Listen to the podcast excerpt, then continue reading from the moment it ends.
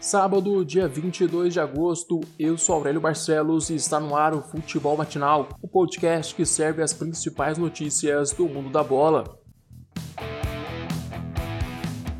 Pela quinta rodada da Série B, o América Mineiro conquistou a primeira vitória dentro de casa, jogando contra o Oeste. No Horto, o time paulista começou na frente com gol de Elder aos 21 minutos do primeiro tempo. O empate do time de Lisca Doido veio minutos depois com Rodolfo de cabeça. A virada aconteceu nos últimos minutos de jogo, com gol de falta de Marcelo Toscano aos 43 minutos da etapa final. Com o resultado, o Coelho agora soma 8 pontos e ocupa a terceira posição.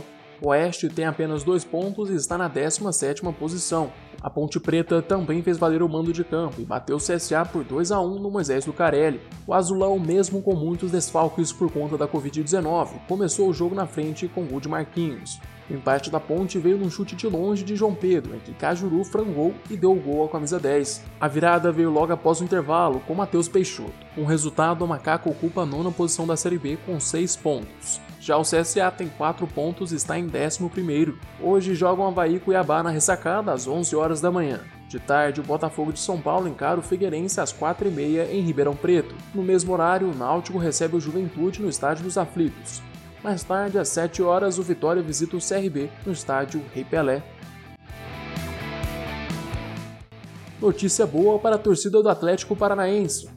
A partir desta rodada, o técnico Dorival Júnior vai ter à disposição o centroavante Walter. Ele que chegou ao Furacão no dia 12 de maio, emagreceu 23 quilos de lá para cá. Walter está sem disputar uma partida oficial desde o dia 24 de novembro de 2018, quando defendia o CSA. Na primeira passagem pelo Atlético, Walter marcou 16 gols em 73 jogos,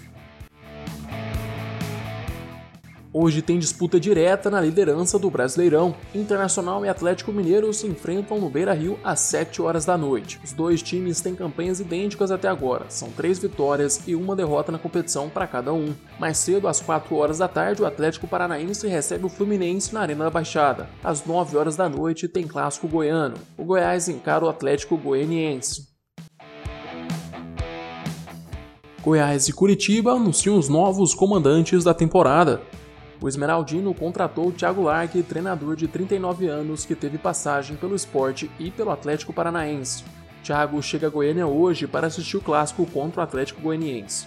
Já o Curitiba acertou com o Jorginho, treinador que comandou o Coxa no acesso à Série A no ano passado. Em 15 rodadas à frente do clube, Jorginho acumulou 9 vitórias, 5 empates e apenas uma derrota. Mas o Curitiba demitiu Jorginho alegando problemas financeiros e por não estar gostando do estilo de jogo do treinador. Agora vamos para as notícias internacionais.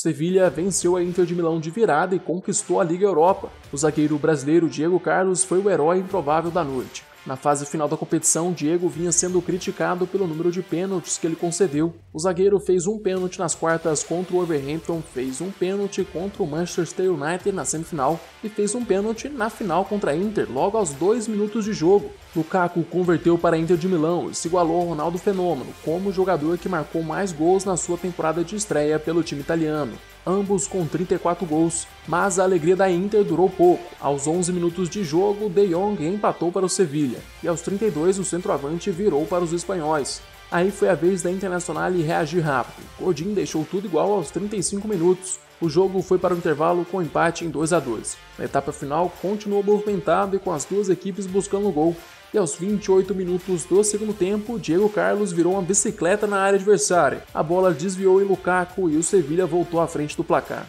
Resultado final: Sevilha 3, Inter de Milão 2. Este foi o sexto título da Liga Europa dos espanhóis. Chegamos ao fim deste episódio. Eu, Aurélio Barcelos, volto amanhã com mais futebol matinal para vocês. Eu te espero aqui às 6 horas da manhã. Aproveite para se inscrever no nosso canal do YouTube e seguir o podcast no Spotify.